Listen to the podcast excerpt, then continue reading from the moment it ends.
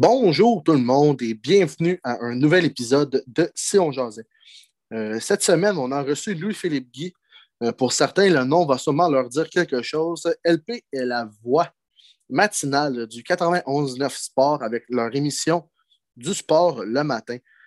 Euh, aussi, pour certains qui ont sûrement remarqué, LP a accepté d'être la voix officielle du podcast. On est très honoré de l'avoir avec nous pour le générique.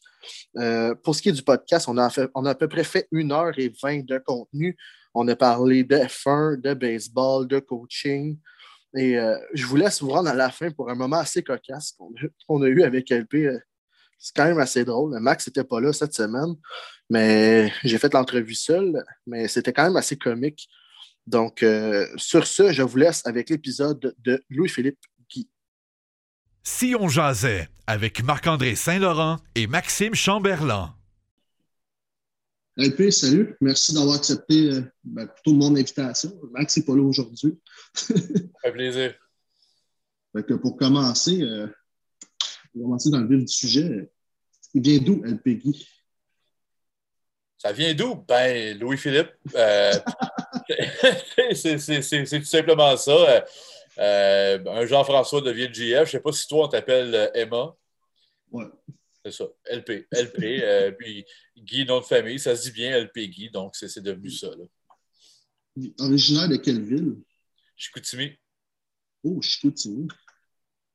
Parfait, parfait. Ça a été fusionné, mais j'ai toujours dit Chicoutimi. Sur mon baptistère, c'est écrit Chicoutimi. Je prends pour les Saguenay de Chicoutimi. Euh, L'hôpital s'appelait Chicoutimi. Puis, je trouve c'est beau. Saguenay, c'est le nom de ma rivière, c'est le nom de ma région. Mais le nom de ma ville, c'est Chicoutimi satisfait des Saguenay pour euh, les deux dernières saisons qu'ils ont eues? Ben, écoute, l'an passé, euh, ils ont tout sacrifié l'avenir pour pouvoir y aller là. Puis ça, c'est au fait qu'on prend cette décision-là. Puis deux mois après, on été frappé par la pandémie. Euh, je trouve ça tellement triste pour Yannick Jean. Oui, il y a encore une bonne équipe cette année, mais c'est rien par rapport à l'an passé. Tu sais, c'est l'alignement de planète que tu vises. OK, tu peux y aller pour deux ans, mais l'année, la grosse année, c'était l'an passé vraiment ça leur a un peu scié les jambes, tout ça. Euh, une bonne équipe compétitive cette année, sauf qu'ils ne sont pas à la hauteur de ce que les Foreurs sont cette année, là, exemple. L'année passée, tout était placé. Même moi, je suis un gars de Montréal, j'aime mieux l'Armada, mais l'Armada, on s'entend que ça commence à, mettons, monter un petit peu. Euh, mais je suivais beaucoup les Saguenayens. Puis, d'après moi, d'après moi, avec Sherbrooke, où j'aurais aimé ça que les deux équipes s'affrontent en série. Ah oui, ça a été fou. Ah oui. Puis là, on voit Sherbrooke cette année, c'est. Ils ont tout misé, puis finalement, ben là, ils sont dans la cave, puis ils ont vraiment de la misère. C'est ça. Euh, puis là, cette année, c'était un peu spécial. les Foreurs ont décidé d'y aller. Ils ont, ils ont pris la décision consciemment en pandémie de, de booster un club sans savoir à l'époque s'il allait avoir des séries. Là, il y en a, tant mieux. Il va y avoir une Coupe du Président, à moins que la troisième vague soit hors de contrôle. Là. Il devrait y avoir une Coupe du Président. Il n'y aura pas de Coupe mémoriale, par exemple, cette année. C'est ça qui est un peu triste pour ces équipes-là qui, ont tout donné, mais au moins, au moins, il peut, avoir des séries éliminatoires comparées à l'année passée. Exact. Pour les personnes qui ne connaissent pas, euh, animateur le matin au 91.9, l'émission du sport le matin, euh, ça consiste à être quoi un morning man en radio? Euh, moi, c'est le morning man, comment je le vois, cette job-là, c'est que généralement, tu vas apprendre plein de choses aux gens parce que le matin, les gens ont leur routine. Euh, et le, matin, c'est le moment dans la journée où même les personnes qui ne sont pas routinières vont être routinières. Tu fais toujours les mêmes choses, pas mal dans le même ordre. Fait que tu t'insères dans le quotidien de quelqu'un. Fait que tu vas faire ce n'a pas le temps de faire. Tu sais, c'est lire le journal la fin de semaine, on le fait, on a du temps. Généralement, quand on se lève la semaine puis qu'on a du trafic à aller faire dans la région de Montréal, peu importe, on a des enfants là, à faire déjeuner, s'habiller, garderie, école. On n'a pas le temps de s'asseoir puis lire un journal. Tu sais. Fait qu'on est ça. On, prend cette job-là le matin. Euh, on est dans le quotidien. Euh, pendant qu'il se brosse les dents, l'auditeur nous écoute. Pendant qu'il est au volant, finit son déjeuner, peu importe. Euh, donc, donc on, est ses yeux, on est ses oreilles. on a lu le journal parce qu'on s'est levé de bonne heure, nous autres. Lui, il n'est pas obligé de faire ça, l'auditeur. C'est un service d'accompagnement le matin. Et les gens n'écoutent pas la radio en foule. Même si on est deux dans l'auto, il peut y avoir une personne qui écoute puis l'autre qui est distraite. ou regarde son téléphone, regarde ailleurs. généralement, les gens sont seuls dans la voiture, surtout, le matin. Fait qu'on parle à une personne, multiplié par des milliers de personnes.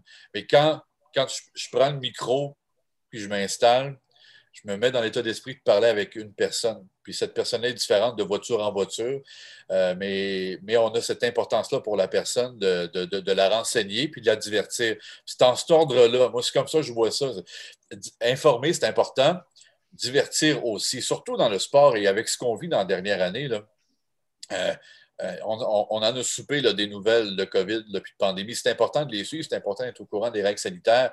À un moment donné, on aime ça décrocher, puis on a le beau rôle dans le sport de pouvoir euh, avoir du fun, pouvoir rire de ce qui se passe, parce qu'il n'y a rien de grave. Un, un, joueur qui tombe, là, à moins qu'il se blesse, ça peut être drôle. Il n'y a, pas de vie ou de mort dans notre métier. Rarement des sportifs meurent. Quand ça arrive, on, pleure avec, les, avec, tout le monde. Mais c'est plus léger. pour avoir fait toutes sortes de, de, de shows de radio, le sport, c'est quand même, dans ma vie, c'est nouveau, ça fait cinq ans. Euh, ça, a cet, avantage-là. Puis je ne me serais pas vu faire de la nouvelle générale dans la dernière année.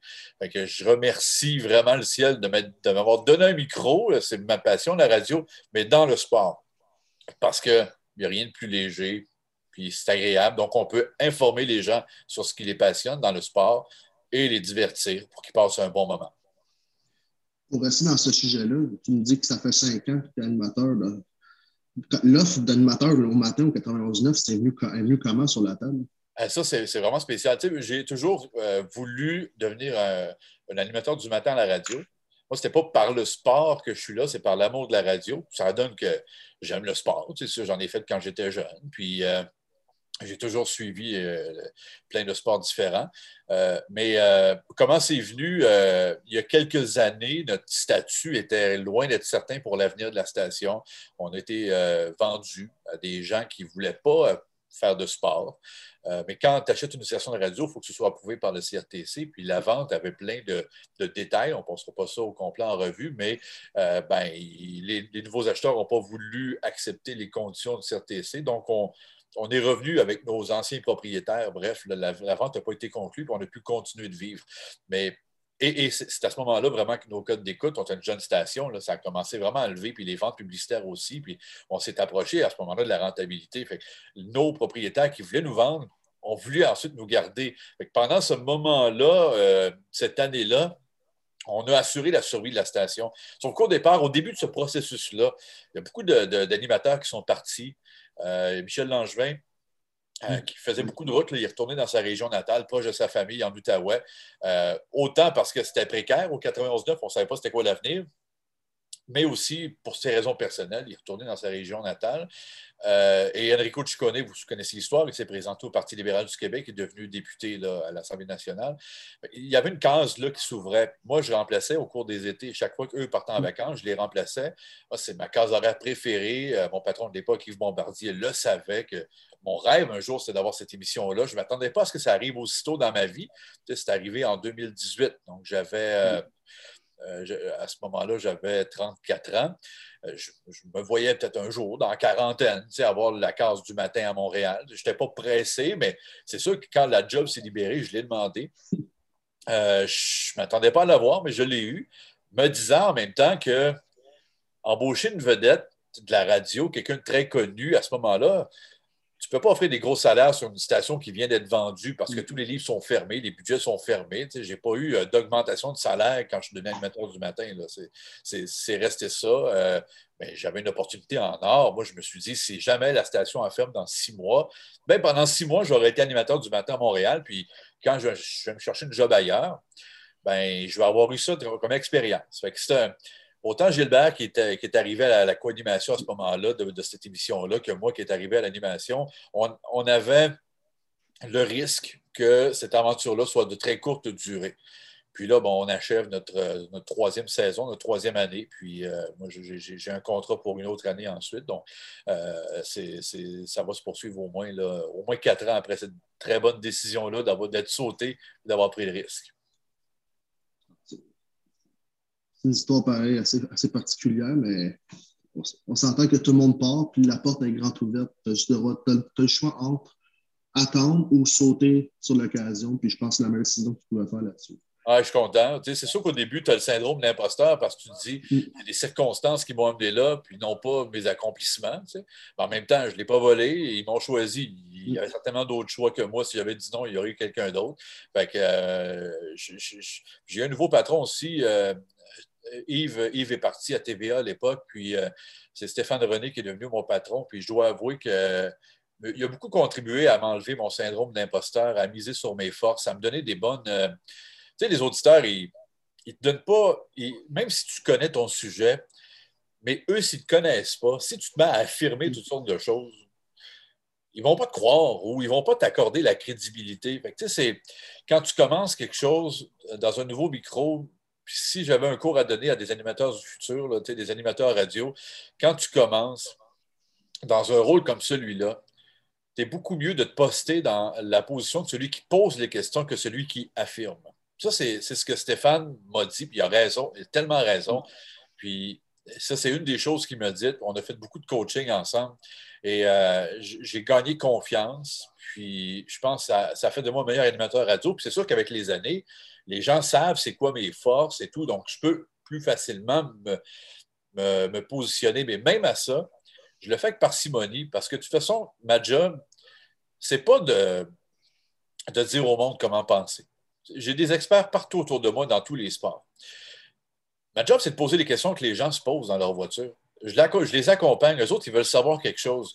Alors, je vais aller poser la question à la meilleure personne pour leur répondre. Puis si à un moment donné, j'ai confiance d'être cette personne-là, comme en Formule 1, qui est mon, mon dada, ou un gala de boxe que j'ai décrit, j'étais là. Je peux parler de ce que j'ai vu. J'étais témoin de ça.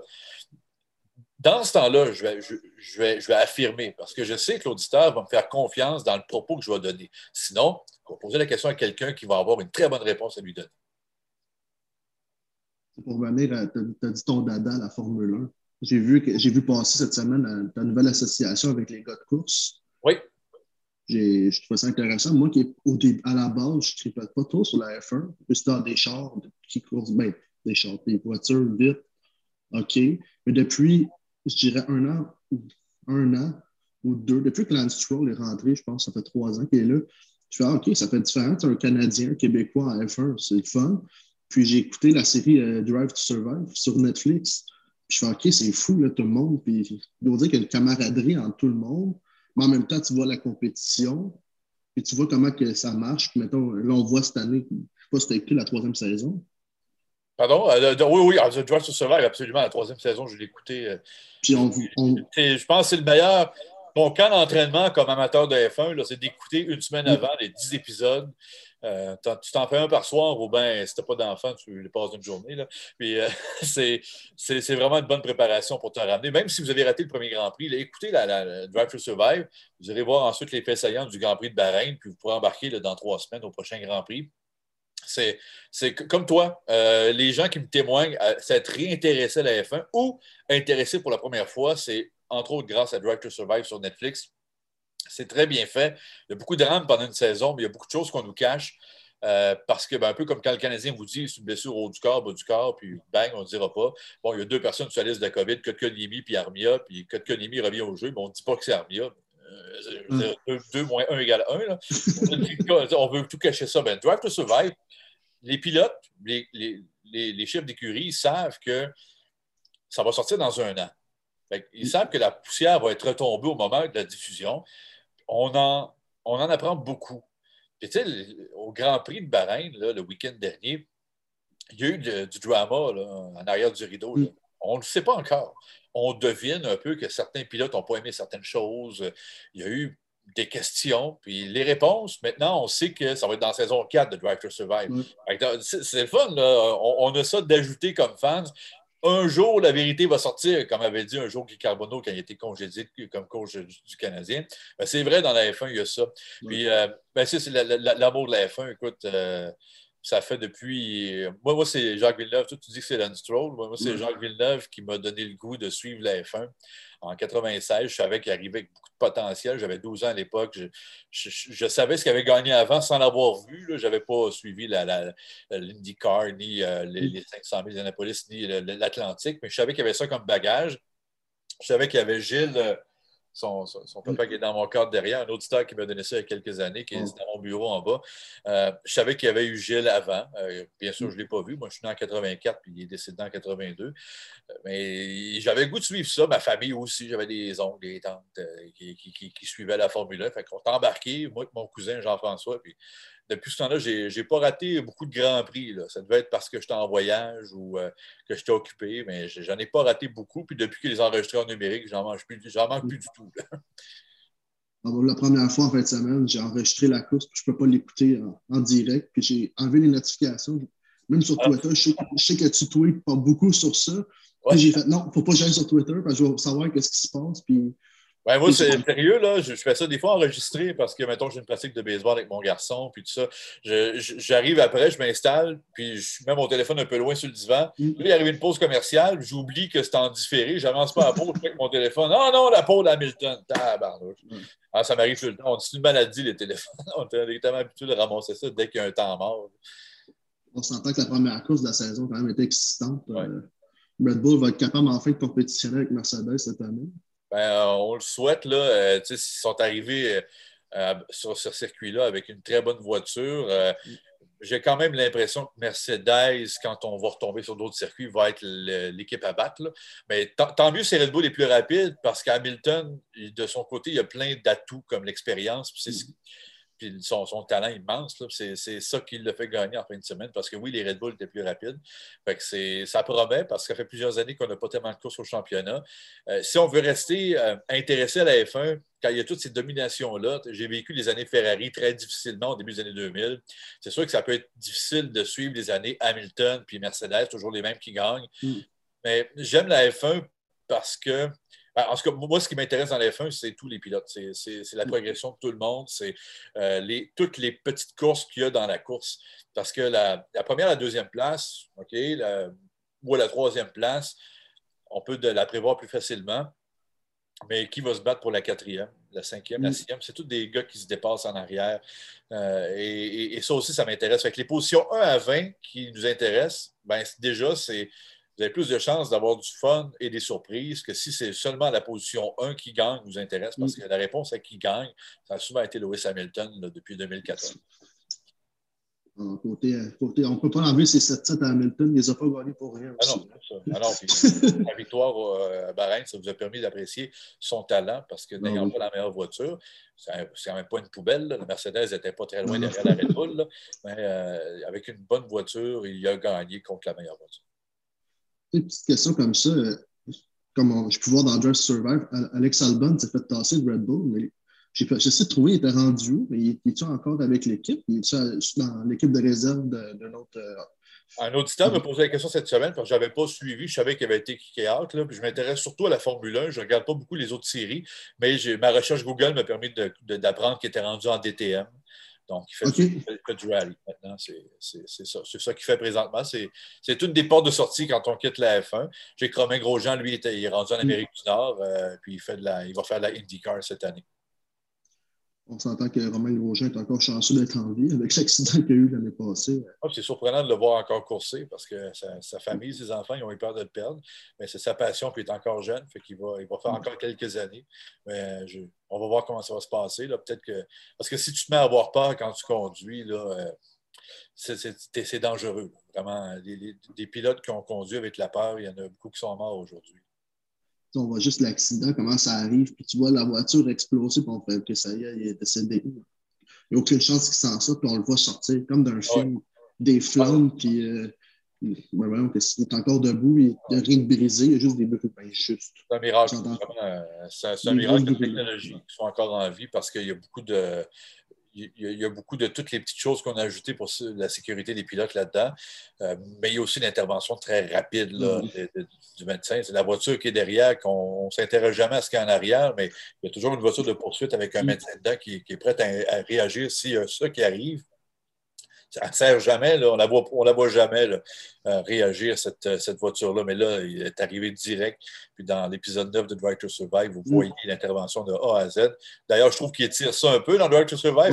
Parce les minutes où il est dans le char en feu, c'est comme s'il a passé 10 minutes dans le feu. Là. Or, on parle d'une trentaine de secondes là, au total. Dans même si tu sais qu'il s'en sort, dans l'émission, les gens qui n'ont pas suivi les non, c'est sûr qu'il est brûlé au complet rendu là, mais oh. l'instant s'est passé en beaucoup plus rapide que ce qu'on nous présente de façon très dramatique dans l'émission. Aussi, le Halo, euh, beaucoup de pilotes euh, trouvaient ça pas intéressant de l'avoir, mais finalement, peut-être ça aussi qui l'a sauvé. Oui, entre autres, effectivement, parce que quand il rentre dans la barrière métallique, qui n'aurait jamais dû être là, cette barrière-là, mm. c'est digne de l'ancienne F1. D'ailleurs, ce n'était pas ça le week-end dernier, ça a été, ça a été corrigé. Euh, mais quand il rentre là, c'est sûr que la, voiture, elle rentre, mais s'il n'y a pas le halo, ben, c'est la tête qui est là. là. c'est la tête qui mange le coup, alors que là, c'est l'armature euh, aussi forte que la F1, l'arceau de sécurité, le, le, halo qui, euh, qui, fait partir la barrière devant lui. oui, oui, c'est sûr que ça a dû aider beaucoup. Les vêtements inifuges aussi, c'est fait pour fait pour brûler pendant euh, un certain nombre de secondes ou minutes là, pour te permettre de sortir du brasier. Pour, finir aussi avec la F1, euh, pour avoir écouté la saison 2 de Drive to Survive, on voit Pierre. C'est la saison 2? Non, la saison 3. Pierre Gasly qui se fait tasser de Red Bull. Oui, ça se passe pendant la 2. Parce que c'est l'année avant, parce qu'Alex Albon avait eu un bon début de saison sur euh, Toro Rosso. Ils, ont, gradué. Mais ils ont fait la même chose avec Verstappen. Daniel Kiviat était le coéquipier de Daniel Ricciardo. Puis, euh, ben, à un moment donné, euh, il n'y avait pas les résultats espérés. Ils ont fait graduer Max Verstappen. Et premier Grand Prix, Hamilton et Rosberg se sont rentrés dedans. Verstappen était troisième, puis il a gagné la course à son Grand Prix recru chez Red Bull. Fait ils ont eu un effet instantané avec Verstappen, qui est un pilote prodigieux, puis qui a, un concours de circonstances. Je vous ai parlé de, l'accrochage entre les deux Mercedes qui roulaient en avant. Mais, mais ça, c'est sûr que quand tu as ce résultat-là, tu essaies de le répéter. Tu avais Pierre Gasly qui allait bien chez Toro Rosso. Euh, tu avais Alex Albon qui allait bien chez Toro Rosso, mm. puis, Alex, puis Pierre Gasly, qui c'était plus difficile pour lui. Excusez-moi, j'ai inversé les deux. Ben, ils, ont, ils, ont, ils, ont, fait la même chose sans avoir les mêmes résultats parce qu'Alex Albon, ça n'a pas fonctionné. C'est difficile d'être la deuxième Red Bull et d'être comparé constamment à Verstappen. Puis on, s'entend que le coup de poing au visage que Gasly a fait l'année passée avec sa victoire, je peux dire que j'étais content pour lui. Il n'a pas volé il méritait le karma, hein, parce que c'est pas un mauvais pilote qui a Gasly. Puis il a très bien piloté cette, fin de semaine-là, puis il méritait sa victoire. Et là, ben, on lui a pas donné la promotion, mais encore en fin de semaine, il a été très rapide en qualification. Malheureusement, mm. pas de chanceux en course, mais euh, je pense que Pierre Gasly, si Red Bull ne donne pas une autre chance dans les prochaines années, après Sergio Perez, exemple, euh, pour être aux côtés de Verstappen, s'il ne donne pas une autre chance, ça va être une autre écurie qui va le faire. Puis j'espère que pour euh, la race de Mazepin, euh, il va faire plus qu'un tour la prochaine fois. Même pas un tour. Je pense qu'il a fait 30 euh, secondes de course, puis il est parti. Ouais, t'as attaqué en qualif, t'as attaqué en course. On, a, on, a, beaucoup reproché à Lance Stroll d'être en Formule 1 parce que son père est milliardaire. Mm. Mais Lance Stroll a gagné en Formule 4, il a gagné en Formule 3, puis il a gradué en Formule 1 en obtenant sa super licence. Il a gagné les championnats. Allez voir le Wikipédia de Nikita Mazé Spin, ça c'est son surnom maintenant. Euh, flatteur, là. Mais vous allez remarquer qu'il n'y a pas eu ces, ces, résultats-là avant, mais Haas avait cruellement besoin d'argent. Et euh, ben, des milliardaires, il y en a d'autres. Il n'y a pas juste Lawrence Stroll dans le monde. Et le père de, Mazepin est un milliardaire. Il a payé le volant chez Haas. Donc, c'est. Voilà, pendant plusieurs années, j'ai défendu le fait que tous les pilotes arrivent en F1 avec de l'argent, puis c'est vrai. Que ce soit le parent, des fois c'est une entreprise qui back le pilote, mais ça prend tôt ou tard de l'argent pour se ramasser là. De l'argent pour rouler. Ces gars-là commencent à rouler à 4-5 ans. Je ne sais pas si tu as des enfants, mais euh, non, quand tu en auras, là, quand ils vont avoir 4-5 ans, tu n'auras pas les moyens probablement. je ne sais pas, je ne veux pas te prêter d'intention, je ne sais pas si tu es riche, euh, tu n'auras pas les moyens de les mettre dans un, dans un kart et les faire voyager. Fait que, ça prend ça, là, à base. Ça prend des sous pour lever un pilote. Le pilote a tout le talent du monde, mais ça vient d'où? Puis, regarde, Lewis Hamilton, c'était pas une famille riche, mais à un moment donné, il a été détecté, puis il a été monté, il a été monté comme pilote par McLaren. Euh, il, y a eu des, il y a eu l'argent qui l'a backé. Ce pas ses parents, mais on a vu son talent. On n'a Mm. pas ce développement-là ici des jeunes pilotes. Fait qu'on- Ici, il faut être riche pour être capable d'avoir un, un volant un jour en F1. Mais Mazepin, c'est. Mazepin, pardon, je vais dire, je vais dire son vrai nom. Mazepin, il n'y a pas de mérite à obtenir sa super licence avec, les, avec ce qu'il y a eu dans le passé. Je pense que les critères de l'obtention de la super licence devraient être revus. Il faudra au moins que tu gagnes un des championnats de développement pour te retrouver là en Formule 1, là, quand même. Là. Il y a juste 20 volants. Est-ce qu'on peut réserver ça à la crème de la crème? Puis on va trouver l'argent. là. Il y en a, a d'autres, là, des riches qui peuvent payer des volants à des pilotes qui le méritent. Vrai, ce- celle-là, je la comprends pas encore, là, mais peut-être c'est juste une course qui fait en sorte que c'est ses débuts, c'est peut-être euh, peut-être la, la nervosité, mais là, euh, rendu là, ben, c'est ça l'avenir qui va nous dire. Pour continuer dans le sport, j'ai constaté que LP est un grand fan des Jets de New York. Oh, la casquette en plus. Euh, la dernière saison, euh, comme partisan, n'a pas, dû- dû pas être facile. Hein? Non, mais écoute, moi, depuis que je pars pour les Jets, là, je veux dire, euh, J- Joe Namath, il avait arrêté de jouer depuis longtemps quand je suis venu au monde. Là. Fait que, euh, c'est- pas parce que les Jets ont été bons que je fan des Jets. C'est que j'accompagne les auditeurs à chaque année, quand il n'y a pas de pandémie, là, à New York pour voir des matchs au MetLife Stadium. Puis donc, à chaque année, je suis comme condamné à voir les Jets. Euh, parce que c'est là qu'on va, on fait des voyages. Les partisans, ils viennent parce que, bon, dans, dans la, dans la division des Jets, il y a les Patriots. Mm. Beaucoup de fans des Patriots qui, euh, qui veulent les voir jouer. Fait qu'on fait des voyages sportifs à New York, c'est le fun. Fait que moi, j'ai, je me suis pris, j'ai pris plaisir à participer au tailgate des Jets, euh, rencontrer les fans de cette équipe-là, avoir du plaisir au MetLife Stadium. Puis, ben, et finalement, à un moment donné, je les ai vus gagner contre les Giants de New York. C'était les deux clubs de New York qui jouaient. Puis les Giants, même si c'était un match, parce qu'ils partagent le même édifice, mais c'est- les matchs à domicile. Donc là, c'était un match à domicile des Jets. Fait que c'était des boutiques souvenirs des Jets. C'était euh, les couleurs des Jets dans le stade. Euh, les- les- tous les employés qui travaillaient avaient des chandails verts et non pas bleus. Mais dans la foule, les spectateurs, eux autres qui achètent des billets, là, il y avait une majorité de bleus qui étaient là, là, qui prenaient pour les Giants. C'est sûr qu'ils ont fait le plein de partisans. Ils ont quand même eu des Super Bowls dans la période d'Eli Manning. C'est quand même assez récent. Mais les Jets ont gagné ce soir-là. Puis moi, j'ai vraiment eu beaucoup de plaisir à, prendre pour l'équipe que je voyais depuis plusieurs années, les Jets. Puis euh, je ne voulais pas être partisan des, Pa- des Patriots parce qu'il me semble que c'est trop facile. Tom Brady, le Gronk, Edelman, euh, Bill Belichick. C'est c'est comme devenir fan des Patriots dans les 20 dernières années. Si tu étais fan avant, c'est correct, mais depuis, ben, c'est un gros bandwagon. D'ailleurs, ils sont Mm. où aujourd'hui, ces fans-là? là? Je ne pense pas qu'il y ait des chandails de là. Ça se peut qu'il y en a beaucoup là-dedans qui ont des chandails des Buccaneers. Fait que je ne veux pas être ce fan-là. Je veux voir un club bâtir, monter comme un jet au bout de la piste. Fait un jour, il va avoir un bon club. Ça doit être de la moyenne. là. Ils vont faire des bonnes embauches. Il va avoir. Ça va peut-être prendre 20 ans, mais dans 20 ans, je, les aurais supportés dans les moments plus difficiles qu'on vit présentement. J'étais bien content de les voir finalement gagner l'an passé et pas avoir une saison désastreuse. Je m'en fous du premier choix de repêchage. là. Je m'en fous. Euh, on, on va avoir tôt ou tard une bonne équipe. Soyons patients. Puis c'est pas mon sport numéro un non plus. Fait que des matchs euh, de, de football, j'écoute toutes les séries au complet pour ma job. Mais pendant la saison, je regarde les faits saillants. Je ne euh, vis pas le calvaire si mon équipe perd tout le temps. C'est, c'est pas, un problème. Je sais pas si tu t'en souviens, mais à un moment donné, je t'avais écrit sur Twitter j'avais pris une mise au jeu pour les Jets. Je pense qu'il était rendu à 12 ou 13 défaites de suite. Puis j'avais pris des équipes favorites pour gagner, mais les Jets, me semble peut-être qu'ils sont dû pour gagner. Puis cette fois-là, ben, c'est les Jets qui ont gagné, puis les deux équipes favorites qui ont perdu. Fait, ah, Oh oui, oui, ok, ok, oui, je, me- je te replace, c'est ça. Ah non, mais ça, c'est, le sport. C'est, c'est du parier sur le sport, beaucoup de choses, beaucoup d'impondérables. Euh, Il faut, faut être chanceux pour euh, gagner quand on parie sur le sport parce que nos connaissances peuvent prendre le bord assez vite quand le match commence. Ouais, ça c'est vrai. Puis comme tantôt, tu as mentionné, tu as parlé de boxe, j'ai vu la nouvelle euh, association de 91-9 avec Eye of the Tiger Management. C'est toi qui anime les combats de boxe pour eux. Comment tu as appris cette nouvelle-là? Est-ce que tu étais content pour ça? Oui, ouais, je suis super content. C'est un renouvellement parce qu'on avait commencé à faire leur Oui. combat euh, le gala au Centre Bell, le, premier combat de David Lemieux chez les 168 livres là, contre Max Bursack, euh, on, avait, euh, on avait fait cette soirée-là au Centre Bell.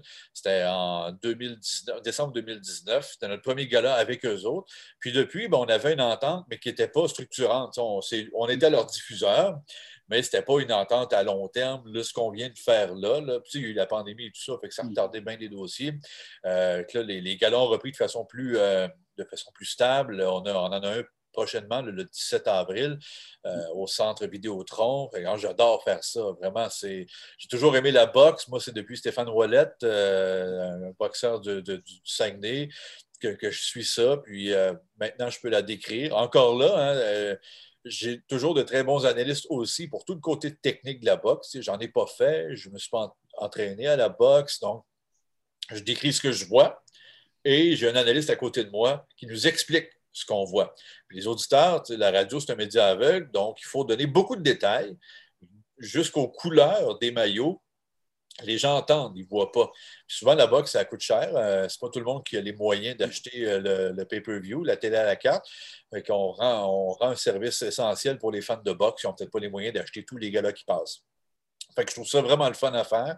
Puis, on est vraiment bien traité chez Eye Tiger Management quand on se présente pour une carte de boxe. vraiment, on a beaucoup de documentation. Euh, ça a l'air de rien, mais on n'a pas besoin de courir après nos bouteilles d'eau parce qu'on en boit de la bouteille pendant qu'on fait de soirée de même parce qu'on n'arrête pas de parler tout le temps. Dès qu'il y a une pause, on boit. On n'a pas besoin de courir après ça. Ça vient à nous. on est traité vraiment aux petits oignons, là, vraiment A1. J'aime beaucoup cette entreprise-là. Je pense que c'est un beau modèle euh, d'entreprise qui supporte ses boxeurs, des boxeurs qui n'ont pas besoin de se battre pour recevoir un salaire. Euh, vraiment, mm. ça ne donne pas la pression d'accepter toutes sortes de combats.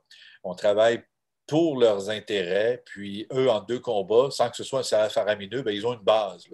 Mm-hmm. C'est sûr que les bourses sont encore importantes pour les boxeurs, mais au moins avec cette base-là, ça leur assure une qualité de vie, une stabilité. Beaucoup là-dedans, ils ont des enfants, puis être boxeur, tu laisses euh, ta carrière de côté parce que l'entraînement, c'est sérieux, ça prend beaucoup de temps. Puis généralement, à boxe, tu es juste payé quand tu fais un combat. Mm. Imagine quand tu te blesses, que ton combat est reporté de six mois, tu attends après ta bourse là, pour payer des comptes. C'est pas évident. Eye of the Tiger paye ses boxeurs euh, sur une base euh, hebdomadaire, sur une base mensuelle. En tout cas, c'est le fun de travailler avec eux autres, vraiment. Bon. Puis pour rester dans le domaine de la boxe, c'est où je m'en vais avec ça? Euh, Big Brother. je vois beaucoup des tweets dans Big Brother. Il y a Kim Clavel qui est avec Brother, mais pas avec Eye of the Tiger Management, elle est avec Yvon Michel, je crois. Exact, depuis un an, oui. Puis je vois ça, t'écoutes-tu vraiment ça ou tu fais juste regarder les. les petits bouts? j'aime beaucoup Big Brother. Euh, tu sais, dans le temps, j'avais. J'ai pas jamais vraiment aimé Occupation Double. Je trouve ça très. Euh, très sketch, euh, très superficiel. J'aimais beaucoup Love Story, par exemple. Love Story, j'aimais ça. Il y, a, il, y a une, il y a une petite affaire de, de un zoo pour, pour humains. Là, on, on, a tous des réactions dans, dans la vie, là, mais de, de, voir des humains évoluer au petit écran, euh, des vraies personnes, euh, comment vont réagir. Les, des fois, les réactions sont folles. Ça fait une semaine qu'ils sont ensemble, il y en a un qui passe, ça braille. Mm. Wow, c'est fou. Sauf que euh, dans Big Brother, je pense que c'est la meilleure télé-réalité qu'on a fait au Québec parce que mm. beaucoup de. Je trouve qu'ils sont très originaux dans les compétitions. dans, autant, des fois, c'est c'est le cerveau qu'il faut qu'il travaille. Des fois, c'est les muscles. Euh, il y a de la stratégie là-dedans. Euh, je trouve que, ayant tassé le trouver l'amour, c'est un peu, mm. on, a fait le tour de ça, je pense, dans les concepts de télé-réalité, ou celui qui chante le mieux, ça aussi, on a fait le tour, là. on en a beaucoup qui chantent bien. Euh, ça, m'intéresse moins aujourd'hui que ça m'a déjà intéressé. Les Star Academy, ça m'intéressait, mm. je ne l'écoute pas cette année. Puis mm. j'imagine qu'ils font de la bien, bien bonne job qu'ils ont du public là, qui écoute ça. Je ne suis pas de ce nombre-là, mais Big Brother, D'ailleurs, Kim Clavel, j'aime beaucoup la suivre, mais je suis un grand fan de Jean-Thomas Jobin aussi. Ah euh, j'écoute tous les podcasts qu'il peut faire, euh, avec euh, Mike Ward notamment, ah le, podcast de Jean-Thomas au terminal où est-ce qu'il apprend l'anglais. J'ai hâte qu'il reprenne ça. C'est devant le public, c'est toi qui ne l'as pas fait. Là. Ben, J'espère qu'après Big Brother, ils vont faire plein de podcasts pour raconter la vie en dedans. J'aime bien, je trouve drôle Jean-Thomas. Richardson, je trouve bien drôle ben aussi. On l'a connu euh, grâce au podcast de Mike Ward, qui fait un beau travail pour faire connaître la relève de, l'humour. Il y avait déjà des, noms qui m'intéressaient dès le début. Puis je t'ai embarqué. Euh, puis, des fois, on a honte de dire qu'on aime une télé-réalité, mais je ne sais pas pourquoi j'aurais honte là, de, que je bouderais mon plaisir. C'est une bonne émission. Ça dure 22 minutes dans la journée. Tu avances les annonces, tu mets son enregistreur, les enfants sont couchés. Ça, 22 minutes. Ça s'écoute très bien. très souvent, je vais rire ou euh, je, vais, je, vais, encourager dans mon salon le compétiteur que je veux qui gagne la, compétition pour devenir patron, pour se sauver avec le veto. C'est un bon show. C'est une réussite. J'espère que ça va revenir. Euh, vraiment moi, aussi, j'aimerais ça.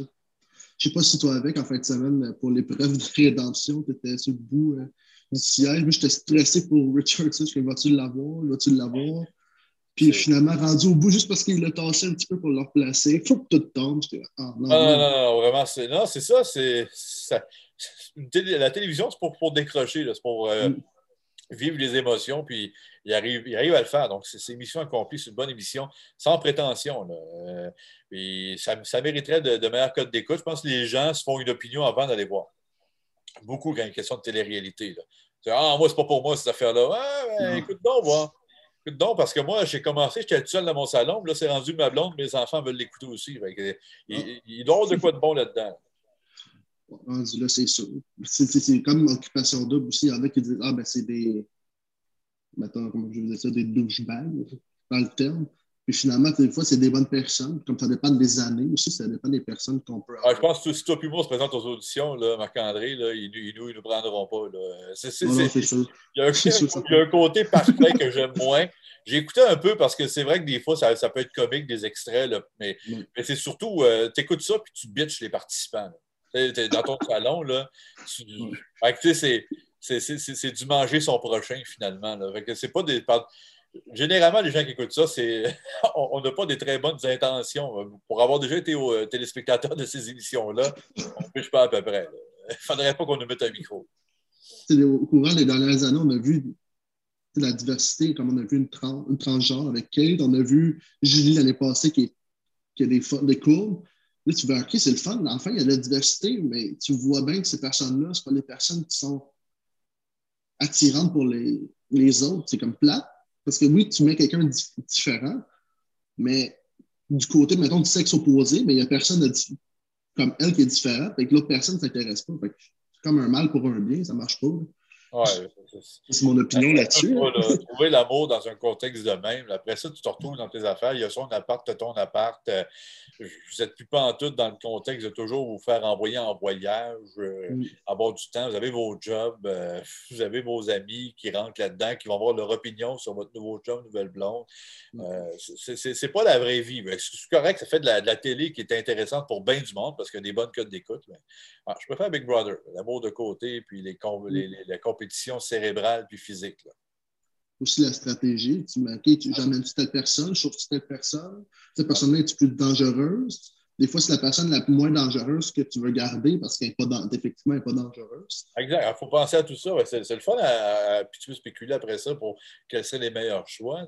moi, j'aurais préféré, moi, qu'on mette cette semaine, qu'on mette, euh, là, pour les gens qui écoutent ça, euh, dans plusieurs semaines, là, ça va être un peu passé date comme commentaire, mais quand même, j'aurais préféré que Kim mette Jean-Thomas et François euh, en danger. Euh, c'est deux grands alliés, sauf que euh, le veto, trois chances sur quatre de, le gagner. Donc, s'ils veulent vraiment sortir Camille, ben, tu ne la mets pas en danger tout de suite. Tu la mets en danger après l'épreuve du veto auquel tout le monde va participer. Je pense que ça aurait été le meilleur choix, mais en même temps, je pense que là, Kim commence à sentir que Jean-Thomas il va être dur à battre à la fin. Fait que là, il faut qu'elle tasse. Elle, est rendue là. Depuis le début, on s'entend que Jean-Thomas, c'est le cerveau de la, la gang. Ah, moi, je suis celui qui gagne, là, vraiment. je veux qu'elle ait de l'argent pour son grand entraînement. Ouais. Donc, juste les cachets UDA, depuis qu'elle a commencé, elle doit être rendue proche de 100 000 là. Fait que ça, c'est quand même... Euh, elle n'aurait pas fait ça en étant infirmière. Là. Elle aurait fait ça pour l'année en étant infirmière. Là, elle a fait ça en 11 semaines. C'est fou pareil. Mais juste, on parle d'argent pour ça il y a Manu qui est parti parce qu'il s'en vient de sa famille. Mais je comprends tellement, même si a de l'argent côté, côté valeur, tu t'ennuies de ta famille, tu as le goût des voir. Ah, ben oui, c'est ça. Puis, tu sais, Manu, c'est un comédien, il va faire d'autres euh, téléséries. Je pense que. puis, on le voit pas beaucoup, là. Tu sais, c'était Fanub dans District 31, puis il jouait, dans, il jouait le troc dans euh, Compte. Euh, mais j'écoute pas tant de séries là, québécoises parce qu'avec les, Netflix puis euh, les Amazon Prime de ce monde, on a plein de séries à l'international. J'essaie de prendre ce qu'il y a de meilleur au Québec, mais je dois en manquer beaucoup. Euh, je n'ai pas l'impression qu'on le voit tant que ça, mais tant mieux si sa présence à Big Brother le met un peu plus sur la map. J'ai eu la chance de le rencontrer. Euh, je ne sais pas si tu connais l'émission hockeyqc.ca à ATS. Oui, oui, oui, bien sûr. J'ai été au championnat provincial à Charlevoix avec mon équipe de deck hockey, puis on le voit. Il est là toute la fin de semaine. OK. Puis il est super sympathique. Il parle à tout le monde, puis c'est vraiment une bonne personne pour l'avoir. Je ne sais pas un ami proche, mais pour l'avoir côtoyé quelques fois, super, super sympathique. Cool. Pour continuer, euh, j'ai vu que tu as déjà été annonceur maison pour les Tigres de Victoriaville. Oui, pendant cinq ans, c'est quelque chose que j'ai adoré.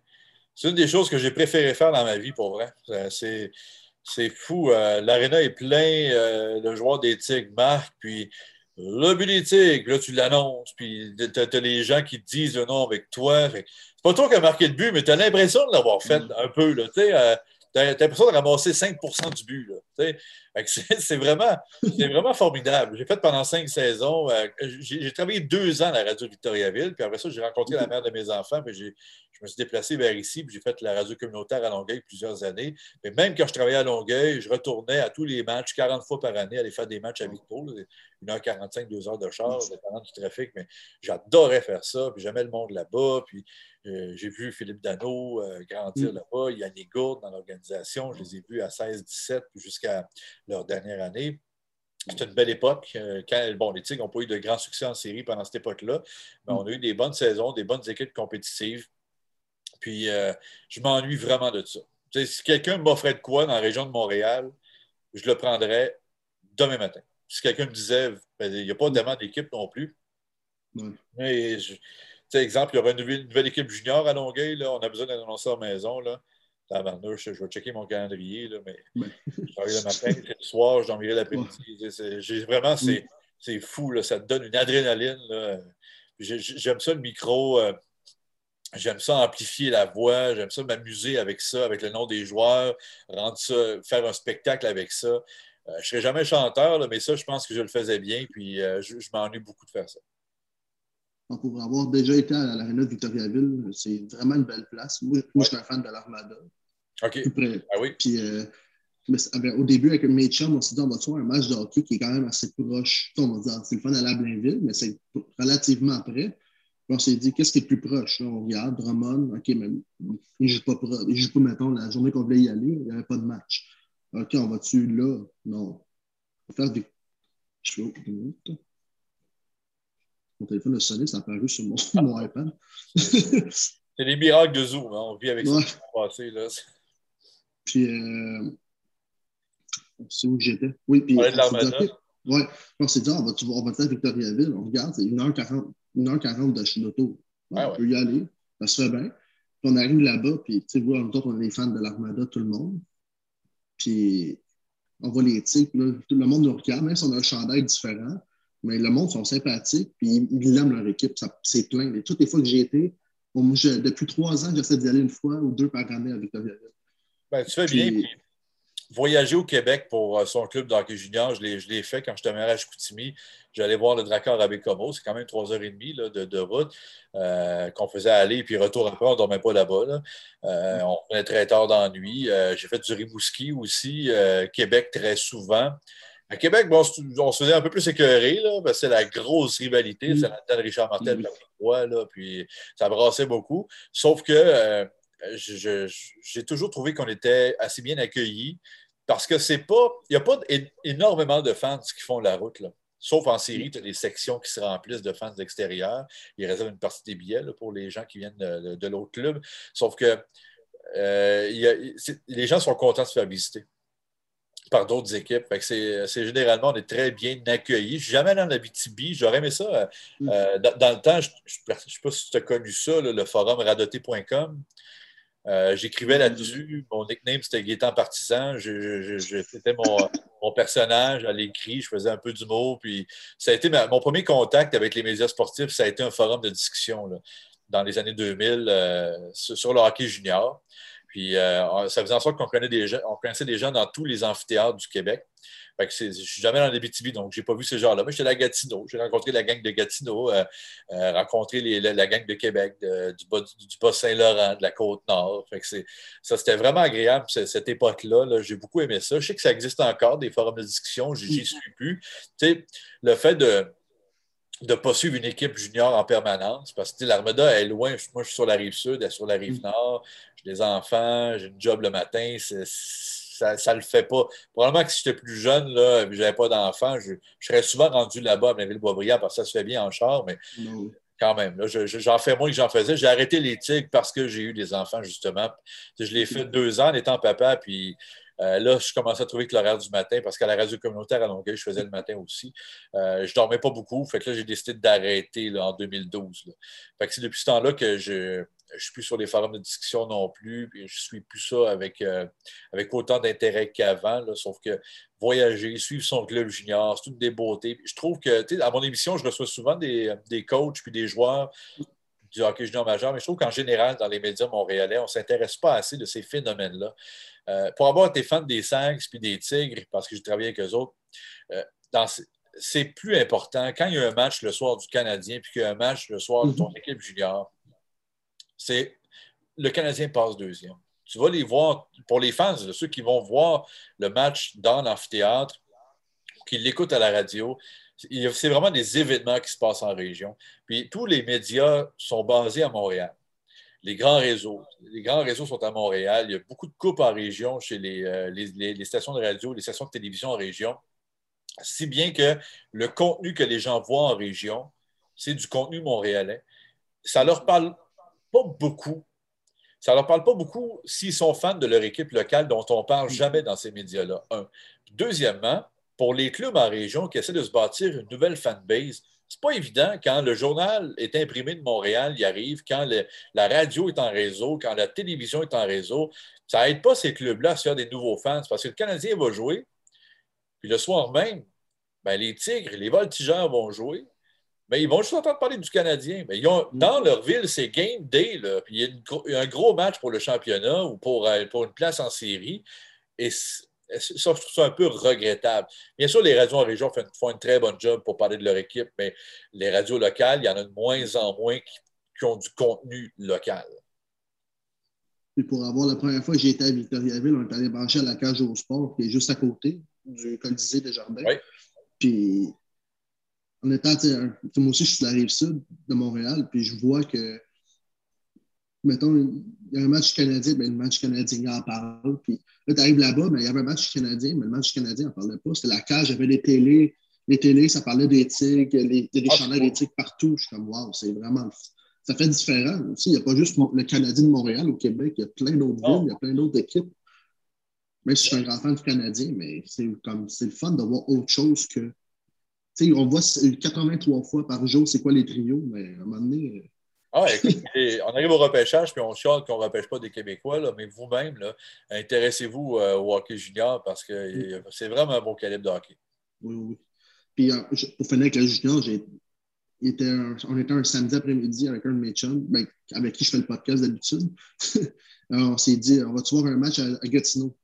Il fait, ouais, mais Marc, la game est à 4 heures, il a 2 heures moins quart. Ah ouais, c'est 2 heures, on a le temps. Ah ouais. L'achat est bien en ligne. OK, on y va. L'Armada joue à, Gatineau. Fait qu'on achète les billets, on arrive. On s'est assis dans le. J'ai le nom de l'aréna m'échappe. Puis on, on s'est assis dans, nos sièges, puis c'était l'hymne national.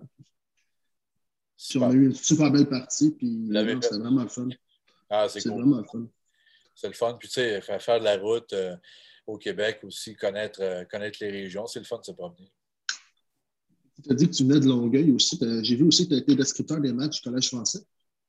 Oui, euh, ouais, à la radio communautaire de Longueuil pendant quelques années. Quand j'ai commencé au 91.9, à l'époque, ça s'appelait Radio X, euh, mon, patron de, du FM 103.3 m'a demandé de décrire les matchs. Puis c'était tout nouveau pour moi. Vraiment, je n'avais pas encore décrit de box, je n'avais rien décrit. Ça allait vite.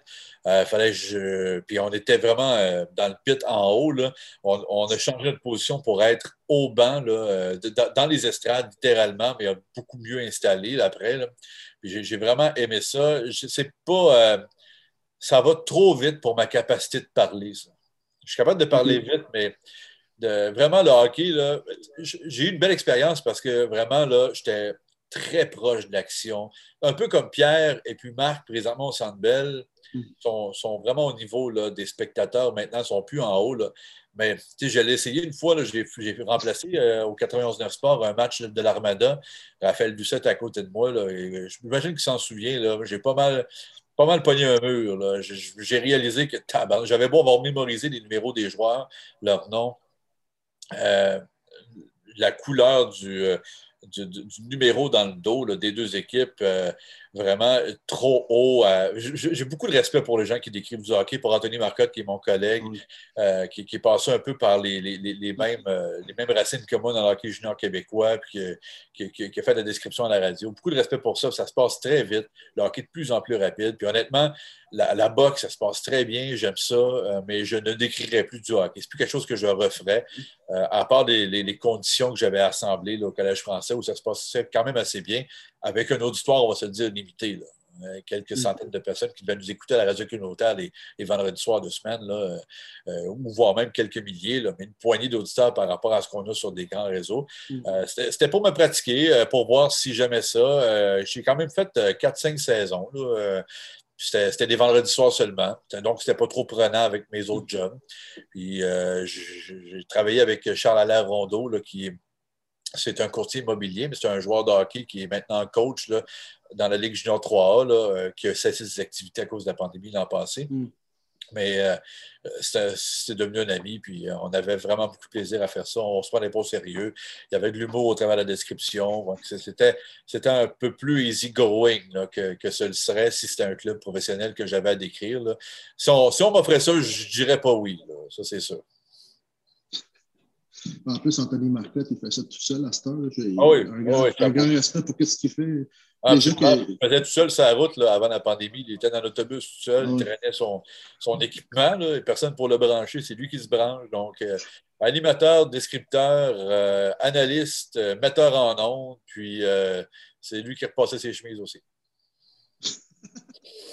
Là, c'est un passionnant. On voit que c'est un passionné de, de description plutôt. pour continuer, on sait que dans votre émission de matin, il y a un segment les grandes entrevues. Y a-t-il une entrevue là-dedans qui t'a plus marqué? Écoute, il y a eu tellement de moments dans ces grandes entrevues-là. Je vais te parler de la dernière qui m'a marqué. Parce que je ne fais pas un classement sur celle qui me marque le plus, mais euh, hier à l'émission, euh, hier, on était le 30 mars, pour situer les gens, peu importe à quel moment ils nous écoutent. 30 mars, vous avez écouté ça, c'est avec Jean-Marc Généreux, euh, celui qui a fait So You Think You Can Dance en France, qui est parti des émissions américaines, qui ici a fait Révolution en TVA en 2018. Mm. C'est un gars de Longueuil euh, qui, euh, qui, a eu du succès dans la danse avec sa conjointe. Il nous a raconté que lui, quand il avait 8 ans, là, il jouait au hockey puis au baseball avec les autres gars de son quartier. Puis il est tombé en amour à 8 ans avec une, une femme qui s'appelle France Mousseau qui faisait de la danse. Fait que pour passer du temps avec elle, il est allé apprendre la danse avec elle, la danse sportive. Puis euh, il est devenu un danseur.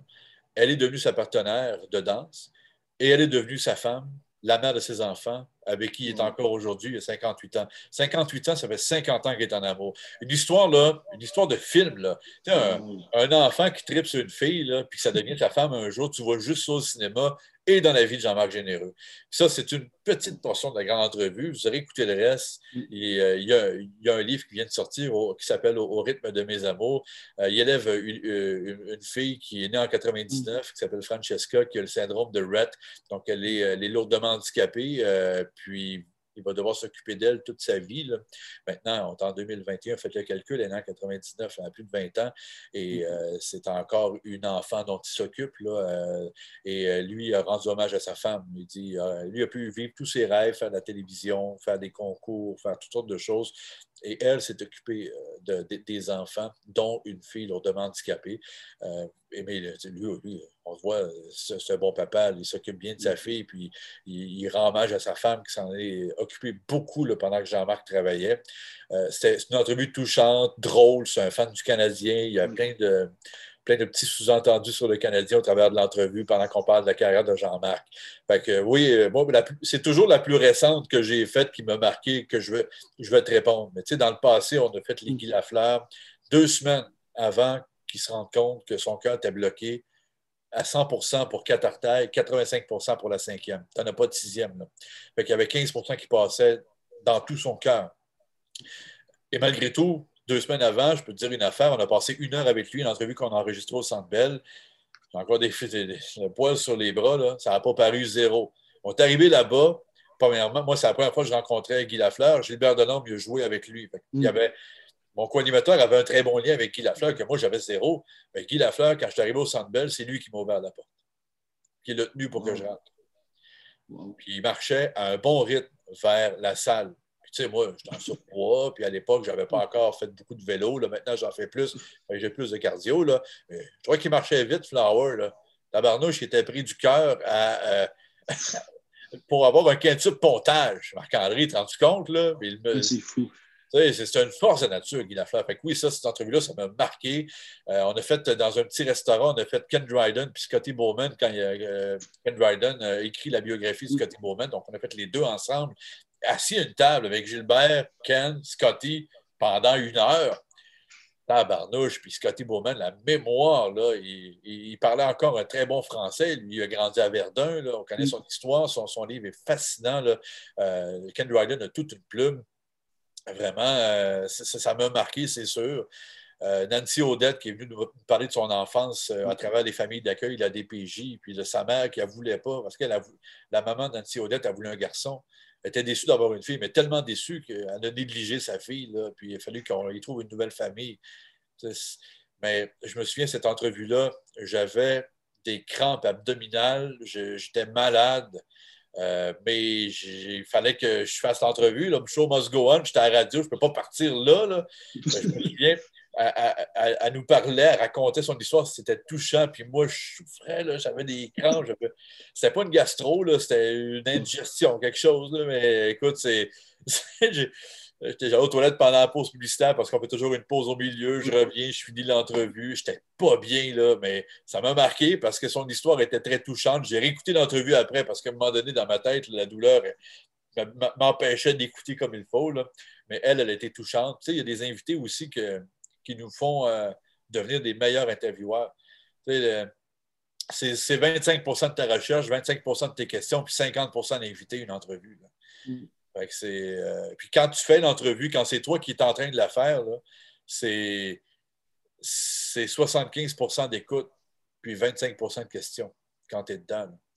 c'est comme ça qu'on trouve les questions à poser, c'est en écoutant notre, euh, la personne qu'on reçoit. Fait que, les, les grandes entrevues qu'on fait, ça va toujours dépendre de l'invité qu'on va recevoir, puis de comment il se sent. On les a plus en studio depuis la pandémie, on les mm. fait via Zoom, comme toi tu fais aujourd'hui, ou mm. par téléphone.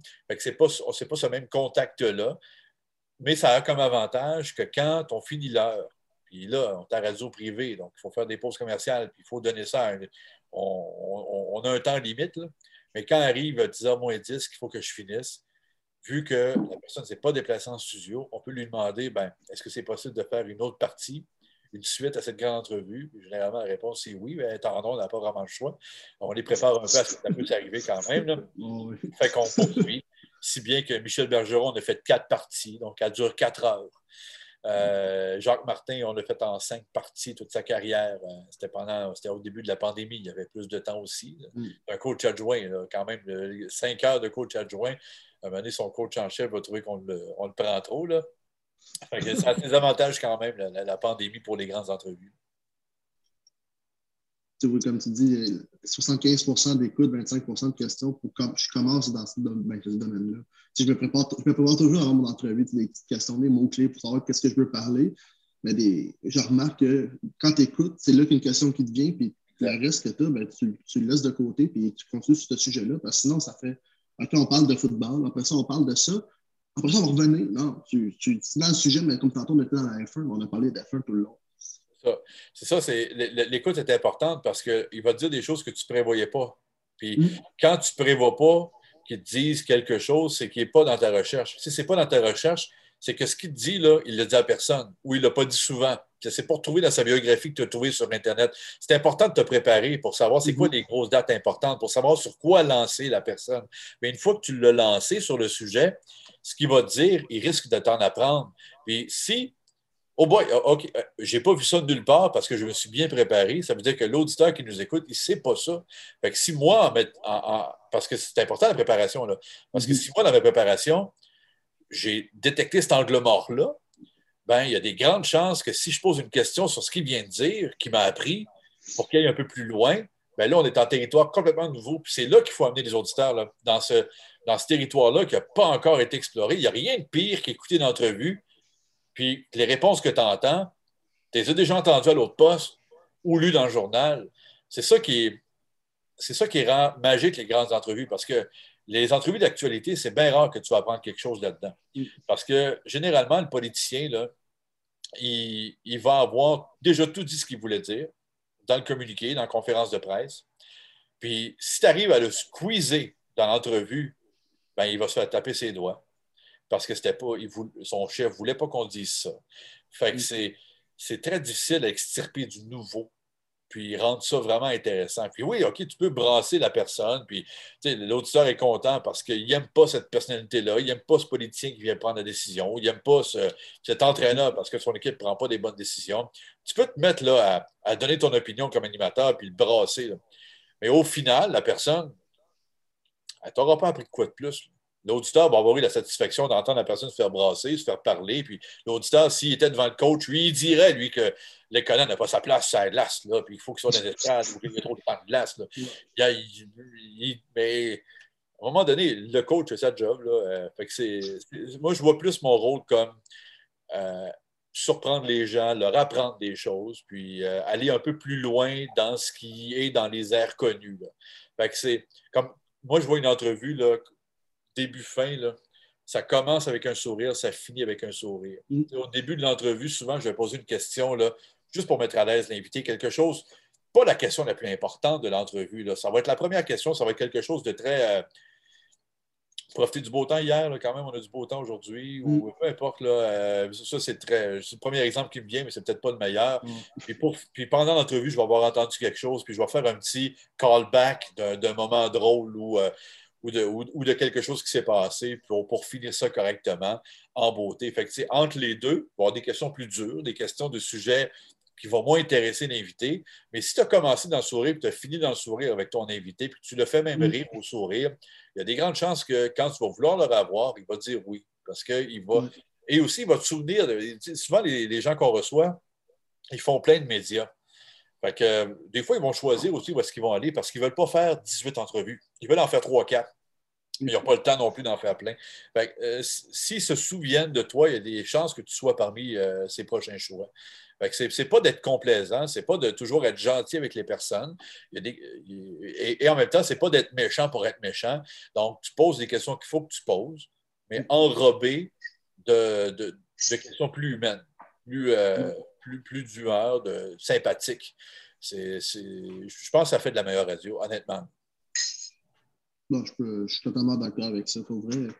Comme tu as dit, tu t'attends pas à ce que cette personne-là réponde à cette question-là, puis tu dis OK, c'est du nouveau.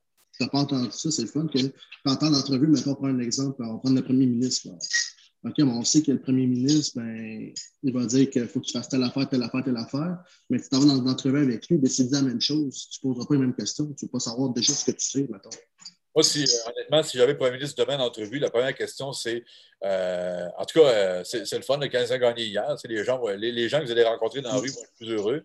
il va trouver ça drôle, il va parler un peu de ce qu'aime le Canadien, puis après ça, bon, sur une note plus sérieuse, tac, tac, tac, puis on finit l'entrevue par. Bon, en tout cas, si jamais le Canadien peut en scorer 5 ce soir, ben, demain, on ne parlera pas trop de ce scandale-là, puis, ah, ah, ah, puis ben, c'est fini. Ben, je donne des exemples qui viennent en tête, mais souvent, quand on est en direct, ça ça vient plus facilement que quand j'essaie de t'expliquer euh, comment, ça, comment ça marche. Mais euh, c'est vraiment le fun de, faire ce job-là, puis parler à plein de monde de, plein de milieux différents.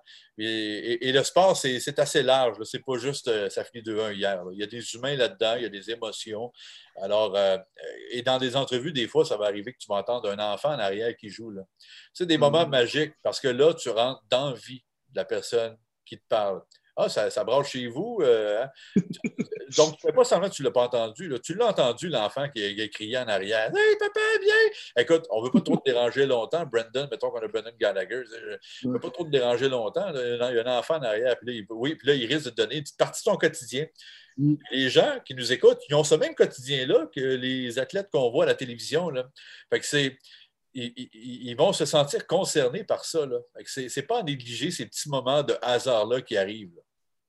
Pendant que je te parle, je vais brancher le MacBook avant qu'il manque de batterie. Tu peux poser une question, je t'écoute. Oh, c'est bon. Mais juste pour continuer sur ce que tu disais, euh, comme l'enfant en arrière, je, je suis un grand consommateur de podcasts. Puis une heure que j'écoute, c'est Dread sur le tape avec David Bocage. Puis je me souviens plus c'est qui l'invité pour être précis. Mais à un moment donné, il dit Attends une minute, mes enfants vont arriver de l'école. Là, il fait OK.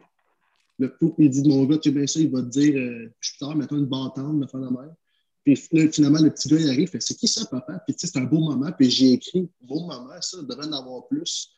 Tu c'est un addon qui arrive, puis tu, peux voir c'est quoi sa vie. Oui, c'est un joueur de hockey ou euh, une personnalité, mais c'est en- cette personne-là, cet être humain-là, une vie à part être une personnalité publique. On regarde beaucoup de télé, puis à la télé, tout est parfait, tout est léché, les gens sont Mm. maquillés. Euh, c'est pas la vraie vie. Euh, quand tu fais du direct ou quand on fait un podcast, regarde, il a fallu que je me penche pour brancher Ah mon. Euh, c'est- Mais ça, tout le monde vit ça. Là. Tu sais, les gens sont sur leur téléphone. Oh boy, il faut que je me branche pour te parler parce que sinon je vais te perdre. Si tu, tu mets à tout couper ces moments-là puis les enlever, ben, tu, tu veux t'approcher de la perfection qui n'existe pas. Fait que c'est, quand tu es en direct, ça peut arriver. Le téléphone peut raccrocher. Là, tu es en onde, tu fais quoi? Le téléphone de ton invité raccroche, tu as 15 minutes avec lui. Là. Tu ne sais pas s'il va te rappeler. Tu attends qu'il te rappelle parce que son attaché de presse, elle ne t'a pas donné le numéro de téléphone parce qu'elle ne voulait pas que tu l'appelles chez lui après pour une autre entrevue. Elle voulait que tu passes par elle. Fait que là, tu es à la merci du téléphone qui sonne. Tu as deux choix. Tu en vas pause publicitaire.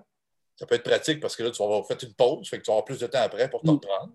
Ou tu discutes avec ton équipe, tu parles d'un sujet que, dont tu as parlé il y a une heure, puis les gens qui étaient à l'écoute ont probablement changé. Ceux qui, ceux qui t'ont entendu en parler, peut-être que tu vas apporter un angle différent, puis ils vont t'écouter quand Mm. même. Ou ils vont se dire, ben là, euh, il, il fait un rappel d'information parce que son invité va le rappeler d'une minute à l'autre. Donc, ça t'amène euh, une anecdote. Puis euh, ça peut être comique, les, gens sont en attente au téléphone puis ils entendent ce moment d'attente est bien involontaire de notre part. Tu dis ça à la radio, ça peut être comique aussi. C'est- faut réagir plutôt que euh, Parce que ça peut arriver à tout moment quand tu fais de la radio en direct, des moments comme ça. Fait aussi bien en rire que là d'être devant une catastrophe de Oh non, non, mon émission n'est pas parfaite. Euh, qu'est-ce qui va se passer? Je comptais sur cette entrevue-là. là. Il y a des frustrations. Des fois, l'autre jour, on avait Pierre-Luc Dubois pendant 10 minutes à notre émission. Ben, il ne s'est pas levé. Le non. gars des Jets, il l'a appelé à sa chambre d'hôtel. C'était le lendemain, le, le lendemain de son, son but en, en- Mhm, en prolongation. là, contre le Canadien. On devait lui parler à 9h10. C'est pas si, pas si tôt que ça. Là. Mm. Il était à Montréal.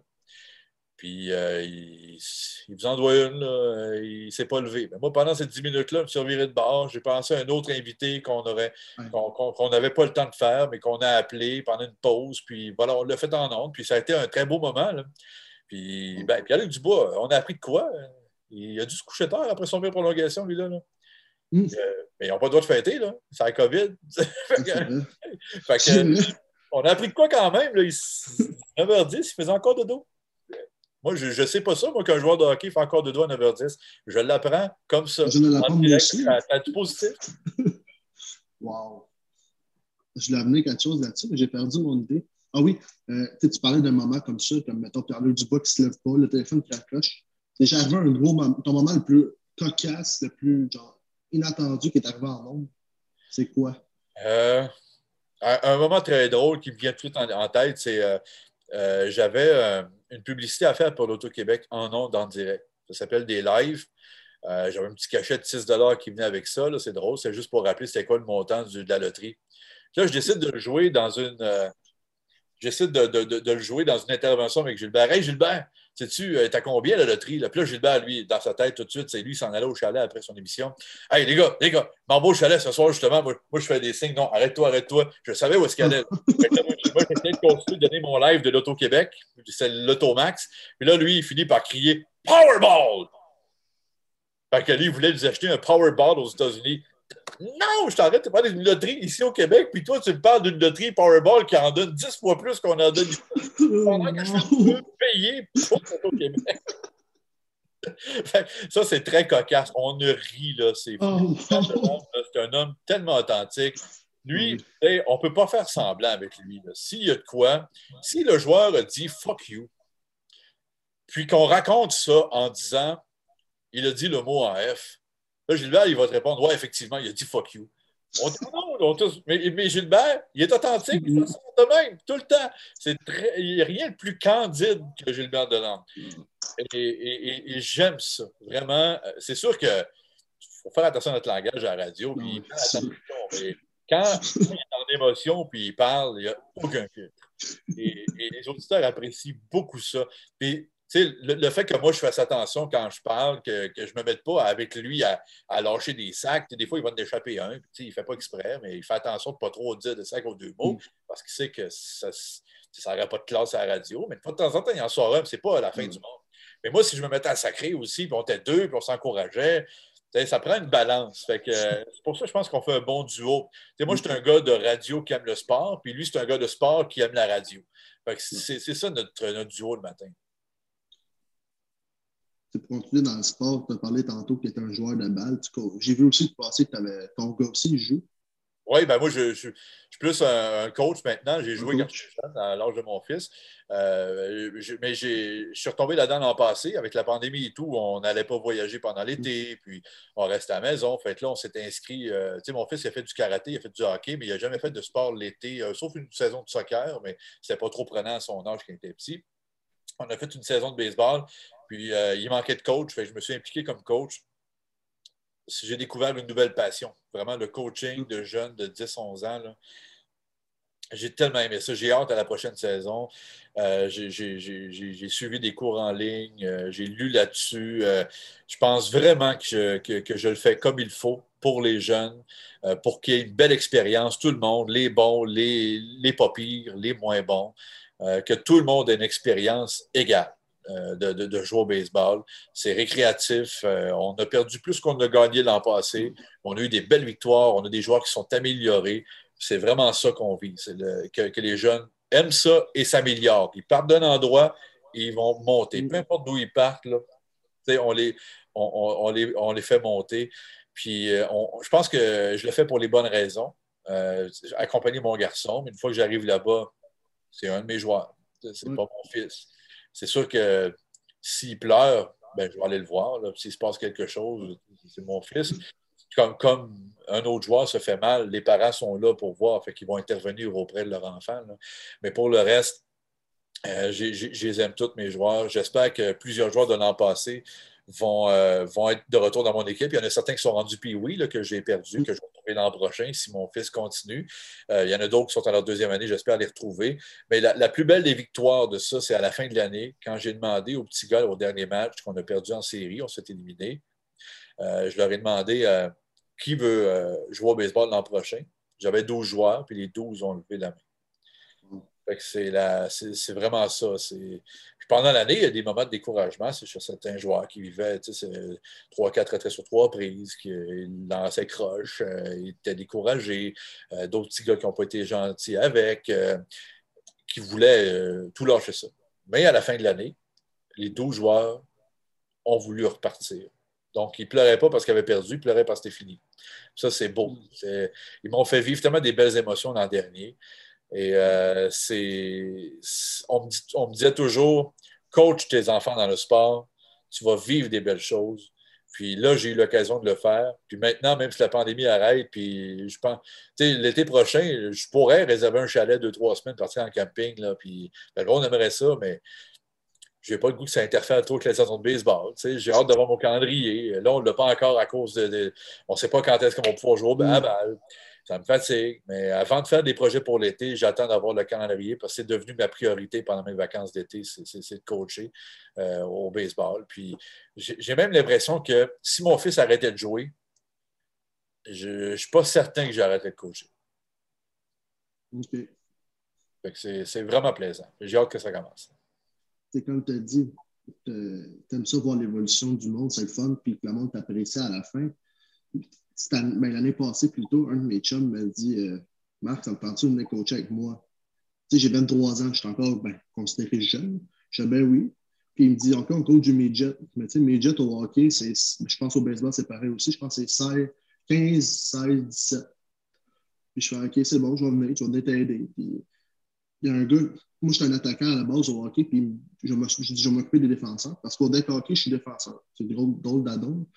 Puis il y a un gars, c'est l'ami, l'ami à mon père, c'est son fils. Un grand chum à mon père, puis il, finalement, il était dans mon équipe, puis ce gars-là, d'après je l'avais vu, il avait peut-être six mois. Puis là, il est rendu à 17 ans. Puis il ne se souvenait pas de moi. Moi, je me souviens très bien de lui. Puis il me dit, euh, tu vois qu'il y a de la misère, puis tout. Puis je fais, je vais t'aider, mon, je vais t'aider. La confiance pour un jeune, c'est tout. Puis j'ai dit, garde, fais ça. Stresse-toi pas. Si t'es pas sûr, tu vas faire des erreurs. Tu n'es pas parfait. Puis ce gars-là, j'ai vu tout le long de l'année, il a monté comme ça. Il a monté, il a monté, puis j'étais comme, lâche pas, t'es capable. Puis, tu sais, des fois, les gars, ils chialaient après parce que c'était le moins bon. Puis je leur ai dit, arrêtez de chialer. C'est, ça, c'est pas de même, ça va l'aider. Puis, à la fin de l'année, il y a un autre attaquant aussi qui, lui, avait de la misère. Puis je fais, lâche pas. Lâche pas, c'est, c'est du récréatif, c'est pas le fun. Là. Ah, exact. T'es pas là. Puis finalement, ce gars-là me demandait à la fin, est-ce que tu veux me coacher l'année prochaine? Moi, je fais, wow, c'est le fun, mais tu sais, là, avec ce qui est arrivé, il n'y a pas eu de coachage cette année. Mais je fais, wow, c'est, moi, j'étais juste là pour t'aider, puis le signe d'appréciation, c'est valorisant beaucoup. Ah, tu vas avoir d'autres occasions de le faire, c'est sûr. Puis, euh, c'est une belle expérience de vie, vraiment. C'est du partage. Puis ce que j'ai découvert aussi, c'est que tu as plus d'impact quand tu vas parler individuellement à un joueur que quand tu parles à un joueur devant tout le monde. Euh, si tu dis, tu sais, à un joueur, essaye de faire ça comme ça, puis que tout le monde écoute, ben lui, là, il va l'essayer, puis s'il ne réussit pas, il va savoir que tout le monde, tout, le monde va s'apercevoir qu'il a raté ce qu'il essayait de faire. Si je vais le voir tout seul, puis je lui dis, essaye de lancer comme ça, pour essayer d'être plus précis, puis de mettre ton pied en avant pour que la balle se rentre, fais ton transfert de poids, j'explique. Tu il, y a deux, trois, il essaye deux, trois fois avant que ça marche vraiment. Les, gens ne savent pas qu'il y avait ça à travailler, qu'il qui est en train d'essayer quelque chose de nouveau. Là. Fait pour la confiance, c'est vraiment le fun euh, de ne pas, euh, pas savoir que pas, que pas tout le monde soit au courant qu'il y a ça à travailler. Euh, il y a des situations qui s'adressent devant tout le monde parce que, exemple, quand il y a un comportement que tu vois sur le terrain, que tu ne veux pas qu'il soit répété par les autres, tu profites de l'exemple pour le donner aux autres. Mais quand un joueur en particulier a quelque chose à améliorer, tu es mieux de ne pas l'accuser devant tout le monde. même si tes intentions sont les meilleures du monde, tu veux que ça améliore. Mais tu es mieux d'aller voir tout seul, avoir un petit talk avec lui, puis euh, de revenir le voir après. Là. Euh, vraiment, tu l'as très bien appliqué là-dessus. Souviens-toi de ça pour le répéter. Ou bien, tu as essayé, mais repasser la matière parce qu'il n'a pas bien appliqué ce que tu lui as dit. Euh, il va se sentir beaucoup plus en confiance, puis ta relation avec le joueur va s'améliorer parce que tu vas pris du temps avec lui. C'est un engagement que même quand ils sont jeunes, ils s'en rendent compte, puis ils sont reconnaissants. moi, ça me foudroyait la reconnaissance de jeunes de 10-11 ans. Euh, on entend souvent parler des jeunes en général, mais j'ai vraiment été surpris de ça, à quel point les, les enfants pouvaient l'être reconnaissants.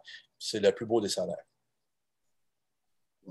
Et pour terminer, euh, je sais pas le choix de t'en parler, c'est sur ma liste, puis il faut que j'en parle. C'est correct. Mais quelques mois, j'ai vu que tu t'as acheté un bidet. Oui, oui, bien sûr. j'ai vu le vidéo, puis tout le long, c'était comme, ben voyons, pas, il fait ça pour vrai, il est en train de filmer avec le bidet. Tu sais, je suis monté à mes parents, puis je fais, voyons, il fait ça pour vrai.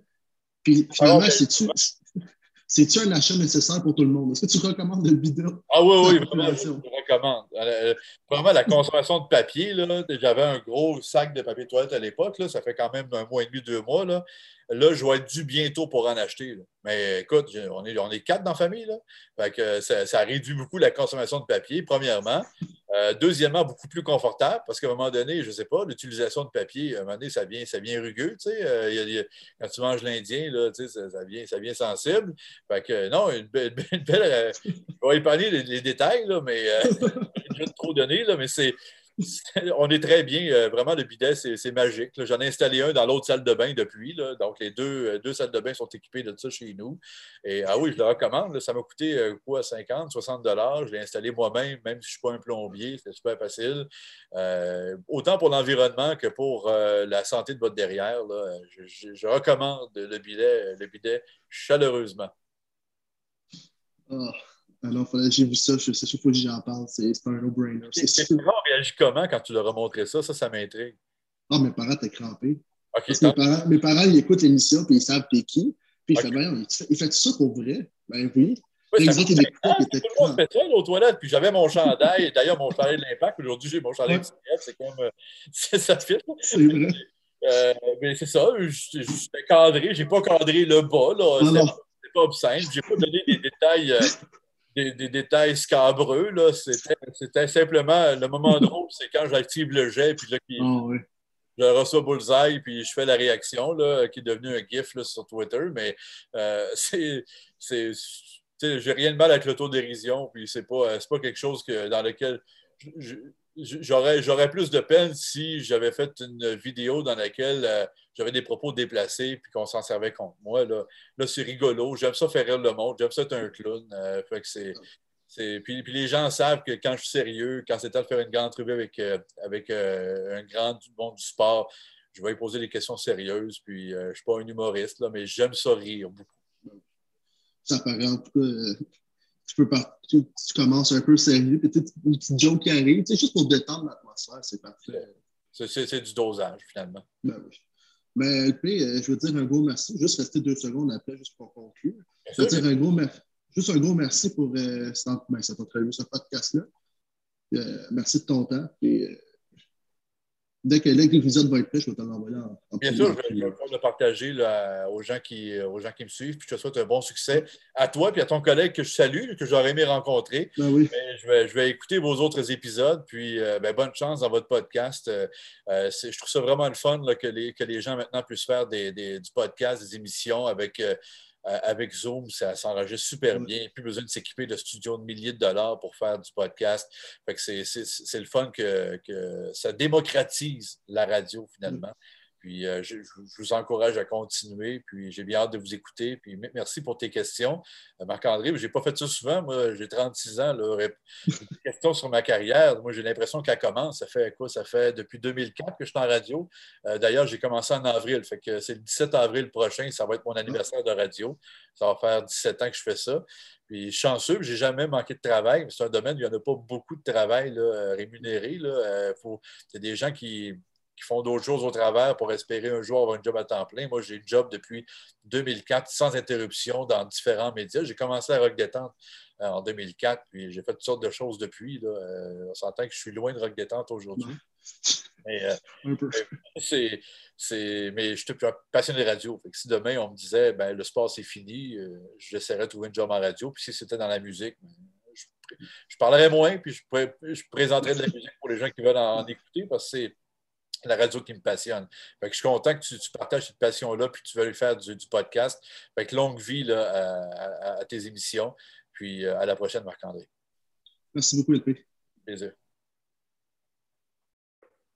Un immense merci à LP pour ce podcast. Il a été très, très généreux, très sympathique avec moi. Euh, j'espère que vous avez adoré autant que moi le podcast et on se retrouve bientôt pour un nouveau podcast. Au revoir tout le monde.